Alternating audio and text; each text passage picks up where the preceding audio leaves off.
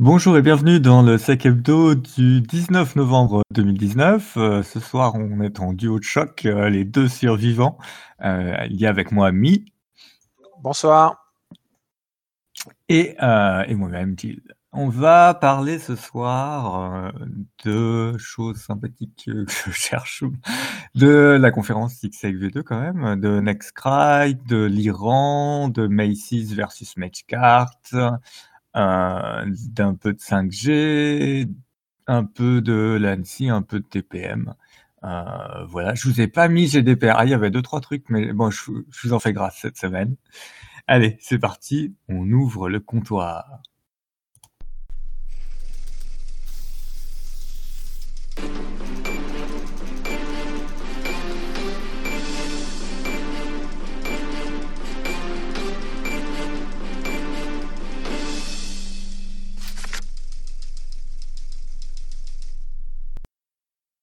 On commence euh, avec euh. On a une place, hein, c'est ça, une place à offrir? Tout à fait, on a une place à offrir pour la conférence SIG SEG V2. Donc ça sera le 30 novembre 2019. C'est organisé euh, par la communauté Read the Fancy Manual, qui est une association. Euh, donc les sponsors les plus gros pour cette année, c'est Yogosha et OCD. Euh, L'event, du coup, ça va être euh, de la conférence euh, donc euh, sur euh, 24 heures. Ça commence à 10 heures du matin. Alors, exactement, ça commence à 10 heures, 10 minutes et 10 secondes jusqu'au lendemain à 10 heures, 10 minutes et 10 secondes. Alors, c'est tellement précisé que ça, c'est sûr que je vais vérifier que ça soit bien fait. Ensuite, euh, il y a des conférences de hacking. euh, donc, euh, le programme est disponible sur leur site. Donc, on va en donner quelques-uns. Vous aurez notamment euh, Gentil Kiwi qui interviendra, Hugo Benoît, Alexandre Truffaut, Andrei Dumitrescu, Kirill Solo. Je suis désolé pour son prononciation. Solov Jovs, euh, Renaud Lichitz, Tanguy Saidoué du Broca, euh, Mathis Hamel, Alessandro Meloni, Rohan Naroag euh, Argaval, Emmerich Nazi, je crois que je les ai tous dit. Il y a aussi, durant la, soi- la soirée, du social event, des workshops et du CTF. Euh, donc cette, euh, cette association fait aussi euh, des euh, sur Paris. donc il y a un, Discord hein, qu'on vous mettra dans les liens. Par rapport à ça, bah, vous pouvez y aller, hein, c'est sur les inscriptions, il n'y a pas de, de ticket pour les meets des Discord. Le ticket qu'on va faire gagner, les règles sont simples. Donc il faudra mentionner hein, le compte Twitter de l'association dans le mail, le compte du comptoir Sécu et en hashtag la conférence SIG SEG V2. Et le mot mystère qui sera balancé au milieu d'une news. euh, donc on dira bien effectivement que c'est le mot mystère. hein. On va pas juste euh, vous laisser deviner tous les mots. Même un si qui, qui euh, au début j'étais quand même euh, intéressé pour faire ça. Oui, Euh, alors si, si vous cherchez des choses masochistes pour euh, vos auditeurs d'un éventuel podcast pour obtenir un cadeau, Mi a de somptueuses idées. Ah, tout de suite. Euh, pour revenir plus sérieusement, on aura besoin euh, d'une seule information euh, qui sera donnée euh, soit directement sur le Discord, soit sur euh, le compte Twitter euh, en DM euh, du comptoir Sécu. Euh, ça sera un mail, euh, parce qu'il y a besoin euh, d'un mail pour créer le, ticket. Voilà. Sinon, vous pouvez nous l'envoyer directement, contacter un modérateur ou simplement me mentionner moi directement dans les différents chats du comptoir Sécu. Par rapport au fait que ce soit le 30 novembre, c'est 48 heures. Euh, si en 48 heures, vous répondez pas à votre place, on prendra le deuxième qui aura répondu. Voilà. Très bien. Donc on est parti sur nos grandes news de la soirée. Euh, on commence avec euh, Nextcry. Alors euh, Nextcry pour Nextcloud Cry. Il s'agit d'un ransomware qui va s'amuser à taper vos instances de Nextcloud. Donc Nextcloud a publié un advisory, je crois que c'était fin octobre, j'essaie de le retrouver, ça doit être en bas de l'article. Euh, le 24 octobre, ils ont publié un advisory en disant «Euh, euh, les gars, euh, Nextcloud est, impacté par, la vulnérabilité, Nginx, PHP FPM», pour laquelle on vous renvoie à l'épisode, du comptoir, concernant. en gros, c'est une capacité c'est une remote code execution, qui utilise la manière dont, Nginx transmet les informations au module PHP FPM qui lui exécute les ordres PHP enfin les instructions PHP. Euh, et donc ça a été utilisé euh, et c'est remonté sur la communauté de Bleeping, Computer euh, pour chiffrer les instances de, de Nextcloud. Donc si vous n'avez pas mis à jour, bah, il est plus qu'urgent que de mettre à jour votre instance. si vous avez des instances, de vérifier qu'en fait ce que vous avez dessus est toujours en état. Hein, et puis après, bon, c'est le principe, hein, dès que vous avez quelque chose d'exposé sur internet, euh, vous avez intérêt à suivre les patchs et les appliquer très vite. Euh, c'est une nouvelle démonstration euh, de cette nécessité. Alors c'est sympa, moi je trouve, parce que c'est le genre de truc que tu mets sur un bout de Raspberry puis que tu oublies, quoi. donc je pense que ça va continuer à faire des dégâts dans les prochains mois. voilà pour, on va pas pas trop épiloguer hein, sur euh, petit Nextfile, pensez si vous avez du Nextcloud à patcher. On a, euh, quand on a des problèmes, on peut couper euh, l'accès, et du coup, quand on a des problèmes dans un pays, on peut couper l'accès aussi, mis sur l'Iran. Ouais, alors c'est assez sensible, hein. effectivement, l'Iran, connaît, de gros, gros problèmes de connectivité internet, hein. ce qu'on peut quasiment dire, c'est que hormis certaines agences gouvernementales, des banques, des, entreprises qui sont reconnues par, l'État iranien ou, d'autres, organisations «autorisées» entre guillemets, l'Iran n'a plus d'internet, depuis, alors je sais plus le countdown, hein, j'ai arrêté à 24 heures, euh, ce qui était euh, du, quasiment jamais vu euh, auparavant. donc, j'avais mes notes, elles sont, là. a priori, on est à 64 heures à 11 heures ce matin, donc on peut rajouter 10 heures, 74 heures a priori d'arrêt là. ce qui s'est passé, bah, c'est qu'il y a des protestations là-bas. Et du coup, ben, le régime iranien a décidé de couper tout simplement certaines connectivités avec les AS de certains AS. Ce qu'il faut savoir, c'est que ce qui, enfin, certaines connectivités. En gros, ils ont fait tomber des routes et ils font aussi du filtrage d'une autre manière, un peu à la manière d'un kill switch, mais un, un kill switch plus filtrage, quoi. C'est pas un kill switch qui va couper, qui va couper la com, quoi. D'ailleurs, c'est pas trop un kill switch, mais bon. Euh, par rapport à ça, euh, c'est intéressant euh, de noter parce que c'est pas le premier. il y a, si je dis pas de bêtises, une semaine, il y a l'Inde qui a fait la même chose pour des protestations sur un territoire disputé. Il faudrait que quelqu'un retrouve le nom, je me rappelle plus. Je crois que c'était ah si, je l'ai là. Aligar. Bon, je suis désolé pour la prononciation.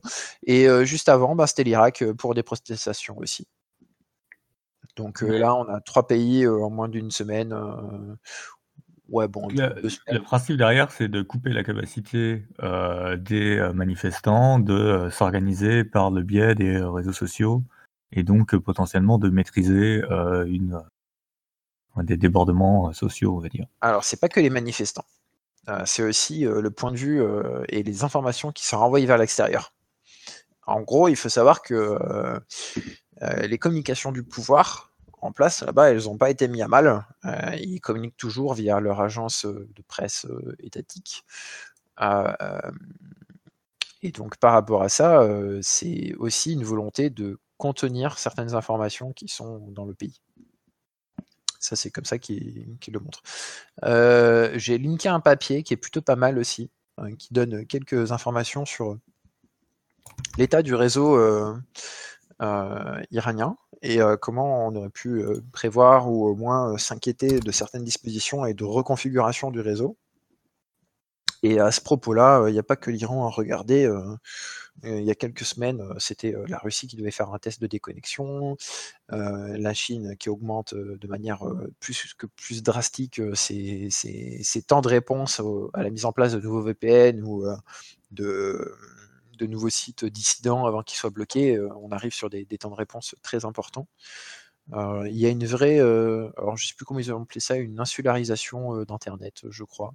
Euh, de certains pays. Euh, bon, je pense plus qu'il y a une, volonté de contrôler euh, les peuples à travers Internet. Et comme Internet est devenu un moyen d'expression très très populaire, et enfin un moyen d'expression, un médium d'expression très populaire, et ben là, ce qu'ils faisaient en, on va dire, en contrôle de presse au niveau des, presses, du coup, des, qui font les journaux, quoi, qui les impriment, bah, là, ils vont faire la même chose, mais pour Internet. Et c'est un phénomène qui, va augmenter dans des pays où des événements et des protestations sociales sont en cours avec plus ou moins de, de degrés de protestation sociale. Les gars, ils, étaient quand même prêts parce qu'ils ont coupé que, euh, enfin, ils ont quand même laissé tourner ce qui est avec euh, leur euh, régime officiel. Il y, a quelques problèmes pour les banques. ouais, voilà, j'allais dire après, le deuxième truc, c'est les banques, quoi, parce que tu, tu, coupes quand même tes transactions bancaires internationales, quoi. Ouais. Ce qu'il faut savoir aussi, c'est que ça coupe pas juste l'internet que vous avez à la maison, hein, ça coupe aussi tout ce qui est par téléphone toute la, le réseau mobile. Hein, hein ces deux gros opérateurs euh, en Iran, euh, ils sont tombés là. Hein. Il n'y a, plus rien. Vous pouvez essayer d'appeler longtemps le numéro de téléphone. Bon courage. Donc, euh, non, non, c'est assez important. combien de temps ça va durer On ne sait pas. On verra bien. mais oui, c'est. Je crois que c'est un des plus gros, si ce n'est le plus gros événement de, de, coupure d'internet d'un pays quasiment entier. Quoi. Il y en a qui euh, moi, je ne sais pas les chiffres exacts, hein, je rapporte ce que j'ai pu lire à peu près, mais je crois qu'il y en a qui parlaient de 4% de, de, disponibilité du lien euh, vers euh, l'Iran par rapport à ce qui est originel. Ouais. C'est assez ironique quand même, parce que Internet, qui est un réseau conçu pour résister à de la coupure de route, etc., on voit quand même la capacité des États à dire oui, c'est résilient quand on veut. Justement, c'est pas ça. Je te, laisserai regarder le papier euh, en détail. J'ai pas, pas tout fini de lire, donc je ne veux pas trop en parler. Mais euh, de ce que j'ai pu comprendre euh, sur les recherches qu'a fait Calvé Matian et son équipe, il a vu des changements et des centralisations sur trois AS, si je dis pas de bêtises de tête, qui sont du coup les trois portes d'entrée pour aller en Iran maintenant. Donc le réseau se reconstruit. Ouais, ça va être intéressant. Avec ça points de contrôle, quoi. Ouais. Mais ça peut aussi leur jouer des tours s'ils font ça. Hein. S'il y a quelqu'un qui est suffisamment. Euh, enfin, non. Euh, quelqu'un, non, pas quelqu'un. Euh, une puissance étrangère suffisamment malveillante qui veut les mettre à mal. en montrant qu'ils peuvent couper, ils donnent aussi la possibilité de dire on s'est coupé, mais en même temps, il y a trois points, quoi. Donc, s'il n'y a vraiment que trois points, c'est pas très compliqué à faire tomber trois AS, quoi. Ouais, très compliqué, il faut quand même un certain, un certain débit. Mais... Oui, il faut, faut des capacités, mais. Euh, mais quand ça devient un truc de contrôle, ça veut dire qu'on va regrouper un endroit. Si on regroupe, ça veut dire qu'on casse la décentralisation et donc on casse la force du réseau. Et donc il y a un affaiblissement de, de, de comment dire de, la résilience, quoi. La résilience euh, du réseau. En tout cas, c'est intéressant. Moi, je trouve ça de voir euh, l'évolution d'un truc qu'on avait fait pour être à peu près redondant, de revoir la prise de main de contrôle des États dessus et comment euh, la Russie essaye de faire son truc euh, et les autres font comme ils peuvent. C'est quand même assez. Ça donne à réfléchir, hein, parce que au final, aujourd'hui, une fois que tu as coupé ton internet, comment tu fais de la communication, ne serait-ce qu'avec les villes d'à côté Tu comprends pourquoi les, les, services de secours ont toujours leur radio. Hein. Il n'y a pas que ça. C'est aussi pour ça qu'à certains endroits, le, le morse est toujours enseigné. Quoi. Mmh. Non, mais c'est clair. moi, je faisais la réflexion euh, dans, dans mes scénarios, euh, les scénarios catastrophes. Euh, sans, sans électricité, ça devient vraiment compliqué. Mais les scénarios sans communication en disant «Mmh, comment tu fais ah bah, C'est super communication, sans communication, c'est compliqué. Hein. Aujourd'hui, hein, qui, qui, va falloir de plus en plus intégrer. Euh, alors après, euh, ça fait un peu faire du monde et tout, mais euh, ce qui a sauvé certaines entreprises quand elles se sont pris des attaques où ça leur avait cassé les coms, bah, c'est des procédures manuelles. Hein. Donc, si vous êtes vraiment sensible, développez les procédures manuelles. Je sais plus où j'avais entendu ça, que ce qui était important dans la préparation des plans ransomware, enfin même des crises cyber en général, finalement, c'est le plan de continuité d'activité sans ordinateur. Et que et que on le sous-estime et que c'est un travail de fou, hein, parce que pour les métiers, ça veut dire ah demain t'as plus tes ordinateurs, tu fais comment? Et tu dois tenir une semaine ou dix jours comme ça. c'est ça fait partie des, des thèmes qui sont qui sont importants en partie gestion de crise. Bref, faut s'éloigner un peu. Alors, qu'est-ce qu'on a après sur le feu? Ouais, qu'est-ce qu'on a sur le feu? Ah, Medicart Il y a des vraies transitions ce soir. Après euh, l'Iran, on passe au Pokémon. c'est ça. Euh, Macy's, euh, une grande chaîne de magasins, euh, qui a aussi eu, enfin aussi été ciblée par, on va dire l'attaque de type Magicart, qui consiste à prendre, enfin injecter du JavaScript dans les pages qui font la collecte de données on va dire, de coordonnées de paiement plus de coordonnées de l'acheteur, hein, parce que plus les coordonnées sont bonnes, euh, si tu as le nom, prénom, adresse, euh, plus les coordonnées bancaires, euh, tu as plus de chance, enfin, ça donne plus de valeur à la, donnée. donc, ils se sont fait toucher. si je le mets sur le stream YouTube, c'est mieux aussi.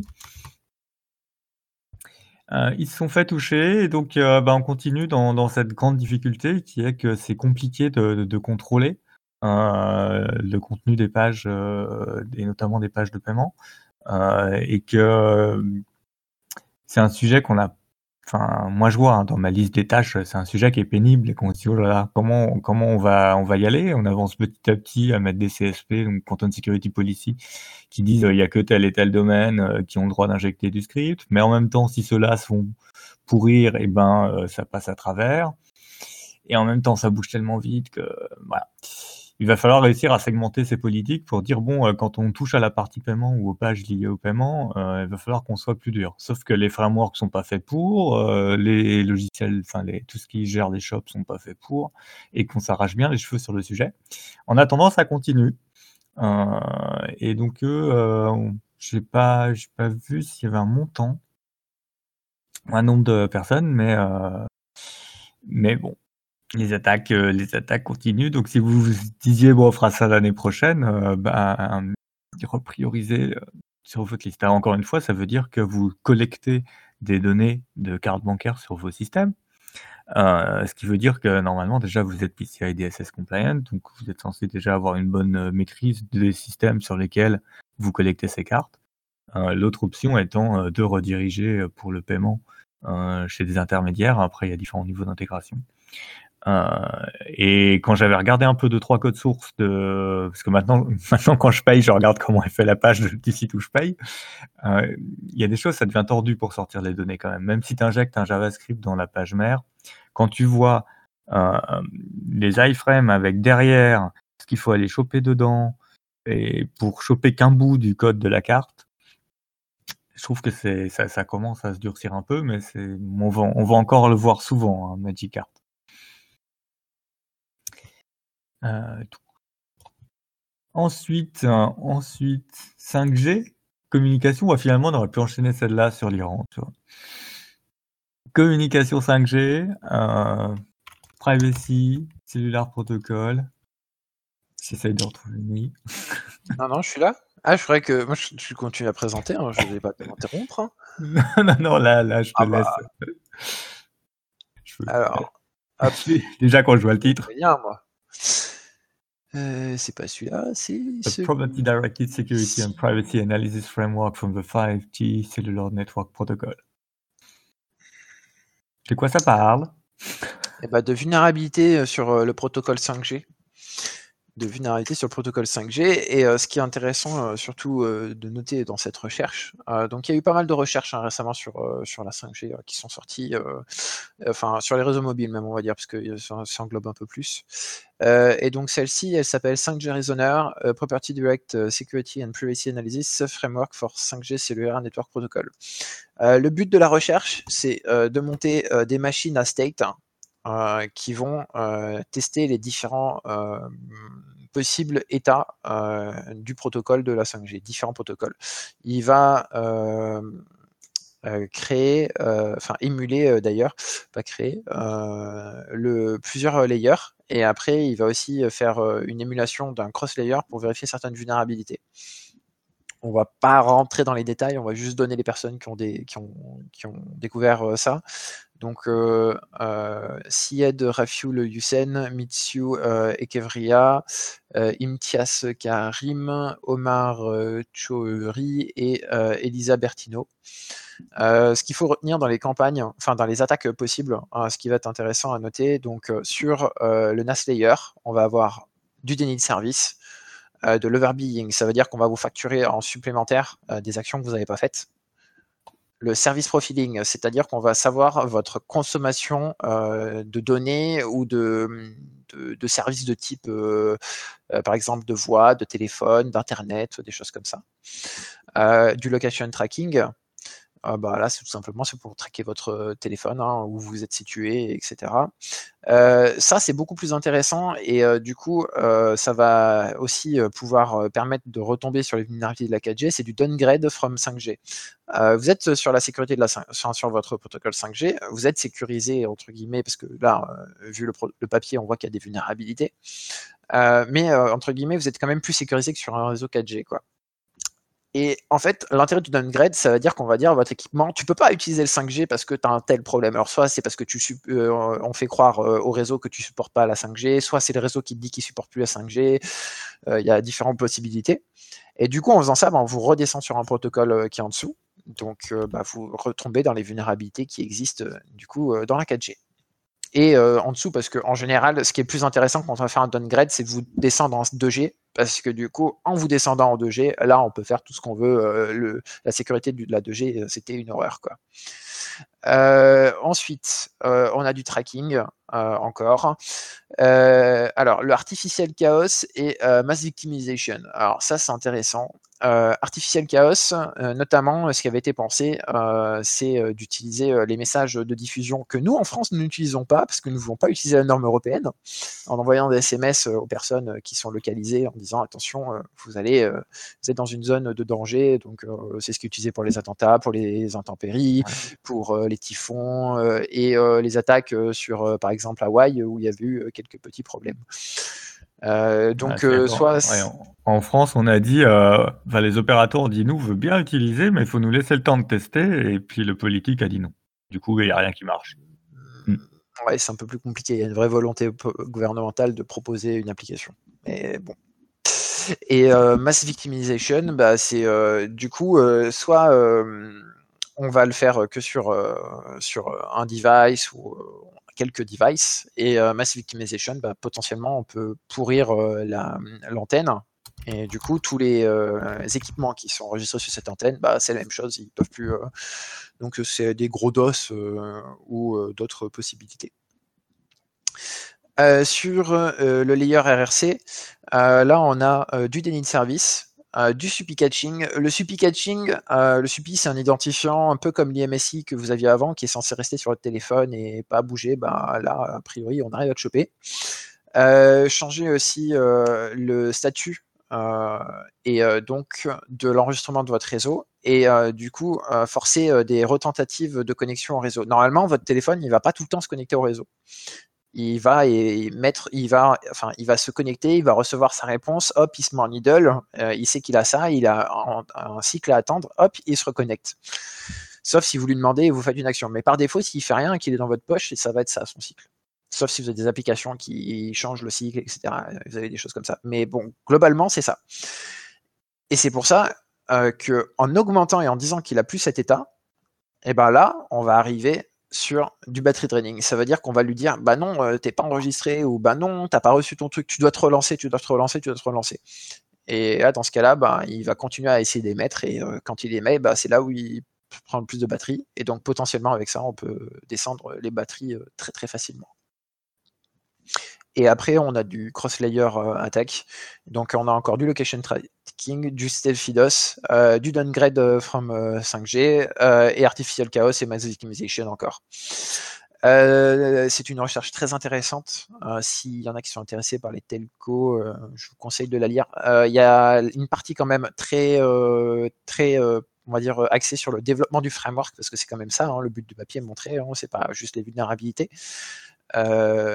Et euh, du coup, par rapport à ça, euh, c'est un peu mathématique et bon, ça, ça, peut rebuter un petit peu. Mais si vous voulez aller, euh, vous allez dans les pages 10 et 11, vous allez directement sur les spécifications des vulnérabilités qui ont été trouvées et ça vous intéressera peut-être un peu plus.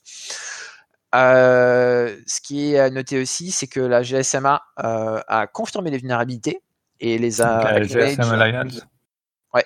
pour les gens. Euh, c'est euh, l'association qui regroupe euh, les opérateurs au niveau monde, on va dire ça comme ça. Ça, résume plutôt pas mal. elle a confirmé ses vulnérabilités dans son Hall of Fame sous la coordinate Vulnerability Disclosure 2019-0029. Et donc vous allez avoir les noms des, personnes.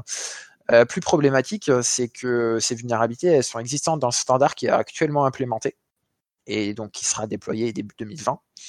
Euh, non confirmé, mais euh, a priori euh, plus en rumint, ça serait corrigé dans la release 16 qui est attendue plus pour 2020. Et donc là, on n'est on pas trop bien au niveau, c'est-à-dire qu'en un certain temps, ça sera vulnérable.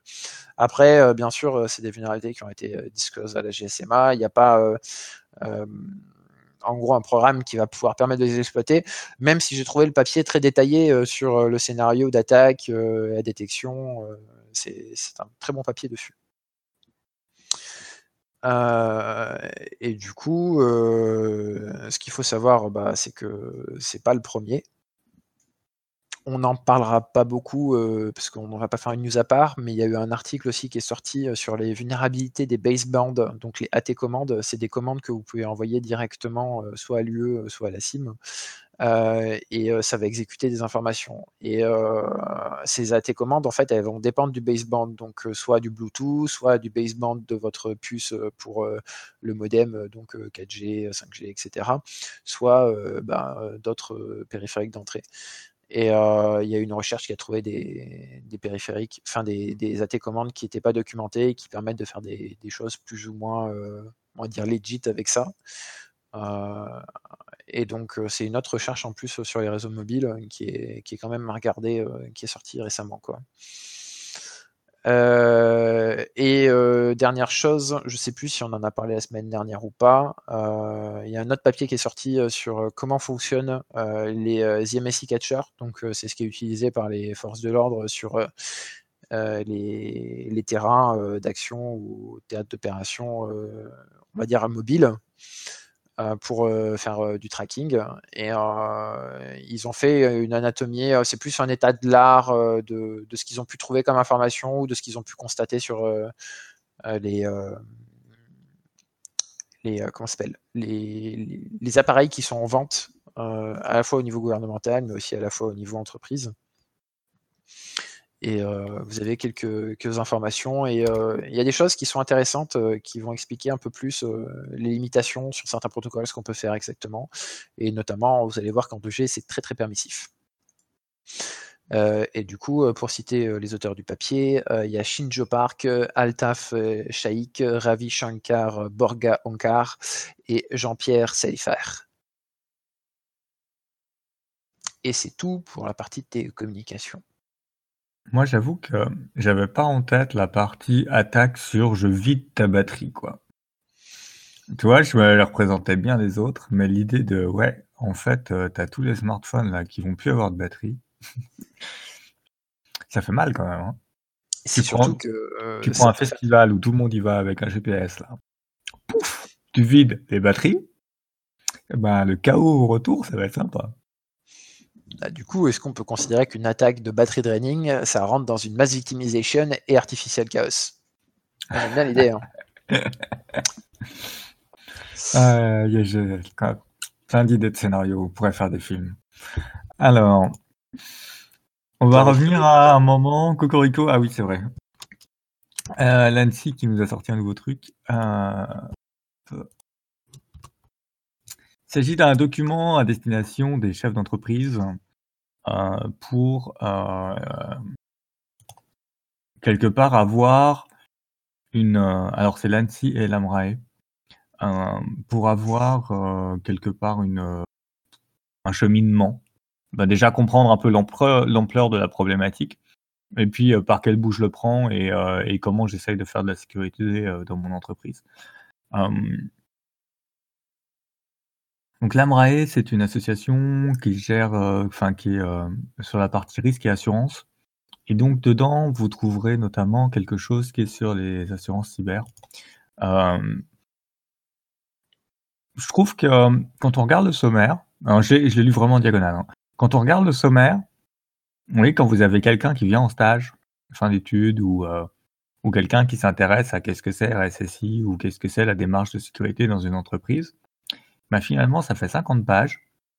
Bah, c'est pas mal parce que ça donne vraiment, l'ampleur dans une structure. Alors c'est quand même une structure d'entreprise assez grande, hein, parce que tu vas pas faire ça dans une TPE ou du moins chaque étape va être très réduite, quoi. Mais, typiquement dans une TPE, tu vas pas trouver le contrôle interne, tu vas pas trouver l'audit interne.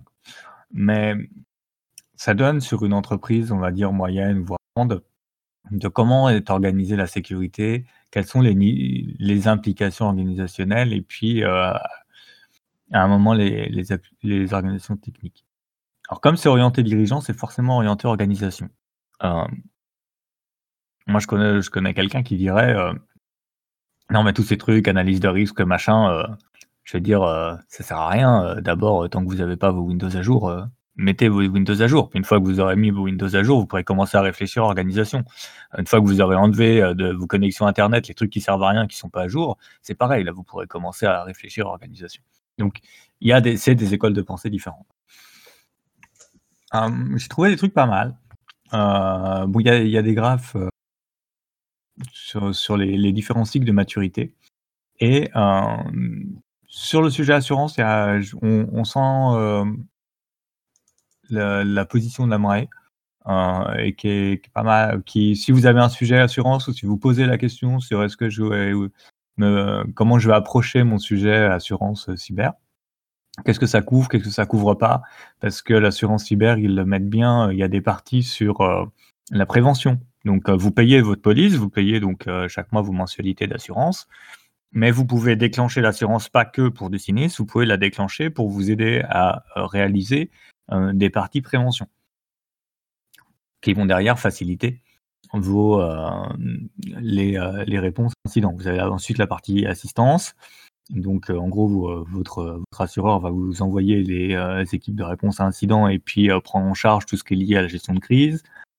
Et après, vous avez, alors là, par contre, ça dépend vraiment des assurances. Qu'est-ce que, qu'est-ce qui va être couvert comme perte et, et puis les, les parties euh, liability, euh, j'ai pas le mot français là qui me vient, mais euh, qui fait que vous vous retrouverez de façon au tribunal.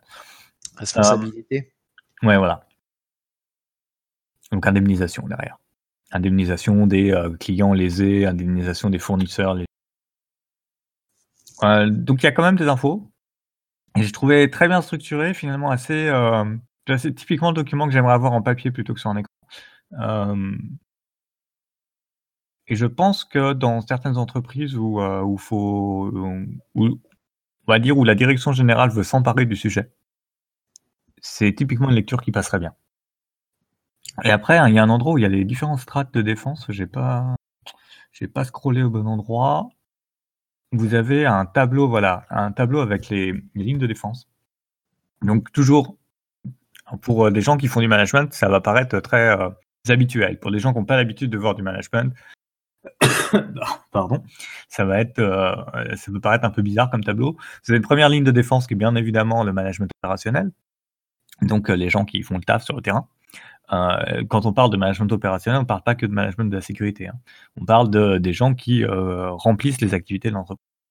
Votre deuxième ligne de défense, qui va être sur le système d'information, les ressources humaines, le juridique, la finance, alors, il rajoute le HSE, et je n'arrive jamais à retrouver le nom de, de ce que c'est, mais c'est c'est tout ce qui est lié à.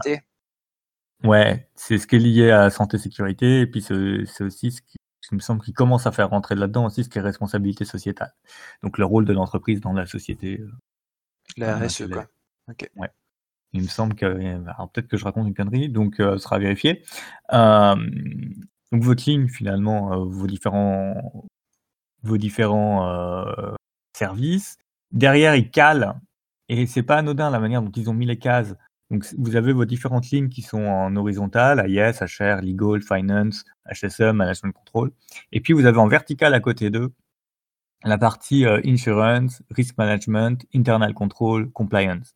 C'est-à-dire que ces services-là, eux-mêmes, doivent implémenter des choses qui correspondent à ces frameworks transverses de gestion de risque. Donc évidemment, ils poussent hein, la, la, à la dernière là, euh, et qui vous explique bien la relation entre cette ligne de défense et le contrôle interne, et puis la troisième ligne de défense qui est l'audit interne, qui lui est euh, réputé, enfin qui doit être placé dans l'organisation à un niveau euh, d'autonomie et hors de toute influence, et y compris en large partie autonome de la direction générale pour faire ces audits internes et reporter au niveau supérieur de la direction générale qui est l'audit committee et qui va vérifier que toutes les procédures euh, s'appliquent. Donc, en point de vue de management, ça paraît classique. Ce qu'on fait le management, c'est classique. Pour des gens qui font de la sécurité un peu organisationnelle, ça permet de se projeter un peu dans un schéma qui est classique pour une direction générale, mais qui n'est pas forcément pour quelqu'un qui vient d'une formation euh, technique euh, ou d'une formation. Enfin, même si tu as fait un peu de management dans ta formation, tu n'as pas forcément fait la partie comment stratégie organisationnelle, on va dire. Comment une entreprise s'articule pour assurer quand même un contrôle de ses activités. Euh, donc ouais, je pense que ça, pour ce que j'en ai lu, c'est vraiment un document qui, qui, va atteindre sa cible à condition de la, de la placer au bon moment. C'est-à-dire d'avoir préparé euh, les personnes qui vont le recevoir puis qui prennent le temps de lire. Aujourd'hui, c'est quand même des gens qui, qui disent, hein. enfin moi en tout cas de ceux que j'ai croisés. Euh, donc un document intéressant. Et on va revenir à du technique, en transition, parce que là, là on passe du truc euh, top euh, stratosphérique à euh, TPM fail. Donc les les trusted plateformes modules, donc les puces cryptographiques qui sont dans les sur les cartes mères, les postes d'entreprise, parce que sur les postes grand public, j'avais regardé récemment, sur les cartes mères grand public, généralement c'est une option et c'est pas dispo. En gros, c'est ce qui tient les clés privées, par exemple pour le chiffrement de BitLocker. Euh, et euh, globalement, dès que vous avez besoin d'une clé privée et que l'application qui l'utilise sait déléguer cette gestion-là à la puce euh, cryptographique TPM, eh bien la, clé privée va être stockée dans la puce et elle ne doit pas pouvoir être extraite de cette puce. Donc il y a une, en fait, je suis en train de voir que je scrolle depuis tout à l'heure sur le mauvais navigateur, donc finalement, même sur YouTube, c'est pas bon. Euh, bravo, Gilles, bravo.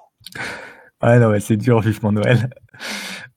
Vivement Noël. En gros, en gros, le, le titre, bon, c'était PM Fail. Maintenant, quand on, quand on lit l'article assez tout, touffu, euh, c'est une attaque de type temps, enfin une time-based attack, c'est-à-dire que en observant combien de temps la puce met à traiter une opération, on va déduire quelque chose.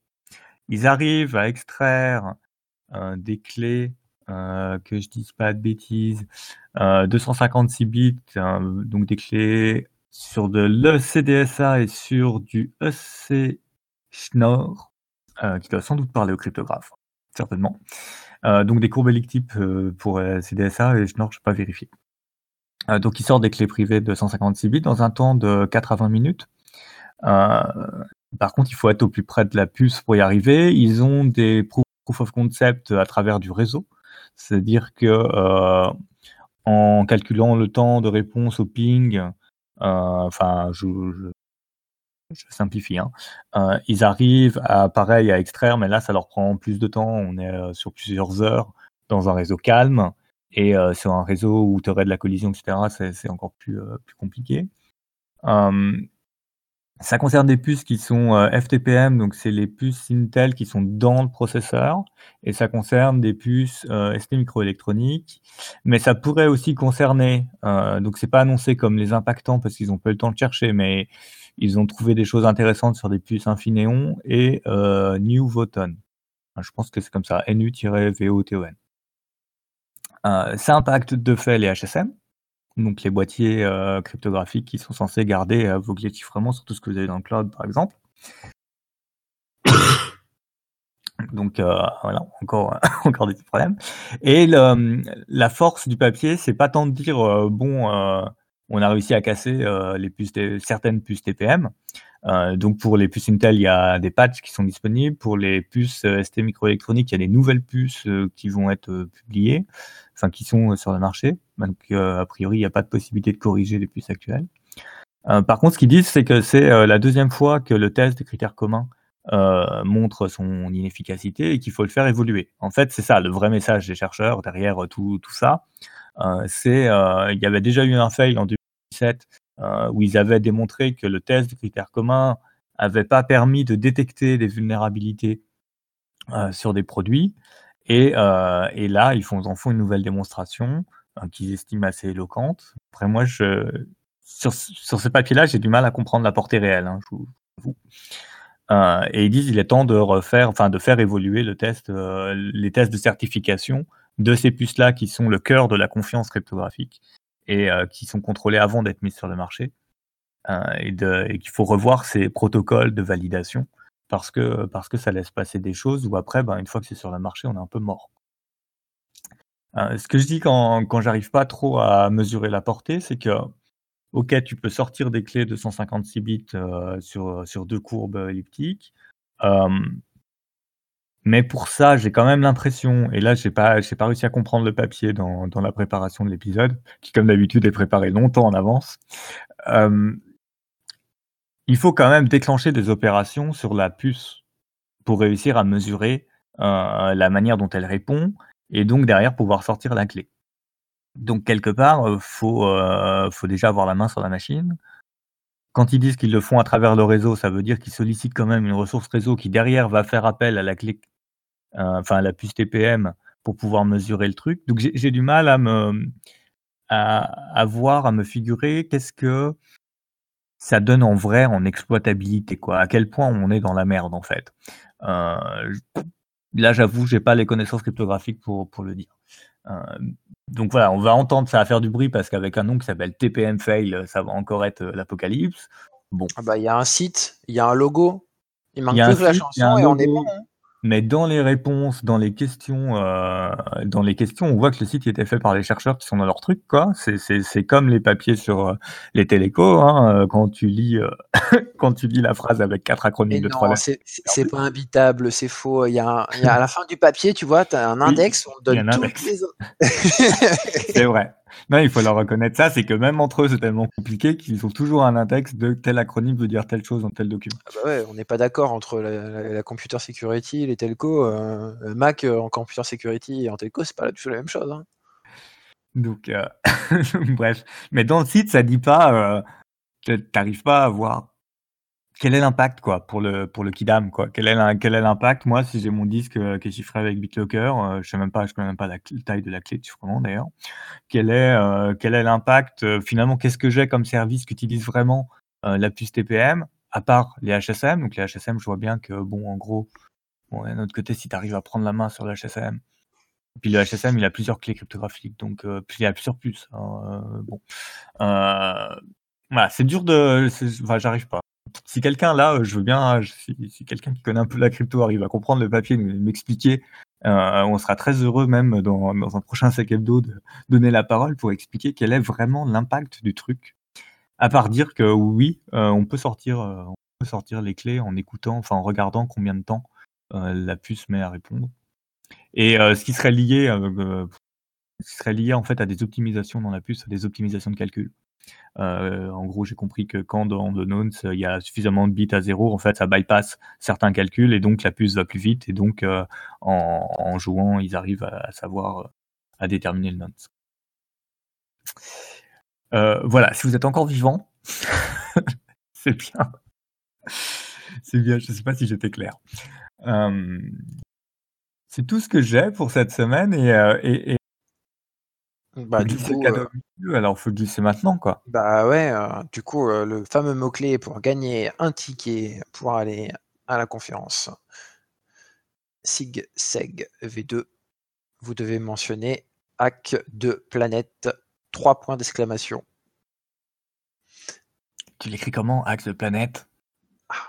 H A C K T H P L A N E T point d'exclamation. Point d'exclamation. Point d'exclamation. Heureusement qu'on le fait pas en morse. Euh, Point bonus, euh, bien sûr, euh, s'il y a le GIF, euh, on, on appréciera. Même si ce serait le premier qui l'aura. exactement. En tout cas, on serait très heureux que, que vous y alliez avec cette place qui a été offerte par l'intermédiaire du comptoir. Et on remercie euh, l'association euh, RTFM euh, pour nous avoir donné la possibilité d'offrir une place cette année à un, un de, Un de nos auditeurs, auditeurs du comptoir Sécu. je pense qu'on a fait à peu près le tour. Ben, je pense bien que oui. Donc, euh, pour rappel, hein, euh, c'est euh, le 30 novembre. Et du coup, dépêchez-vous, hein, parce qu'on va regarder rapidement sur Twitter et on aura vite la réponse. Bonne soirée À plus et on ferme le comptoir. Au revoir.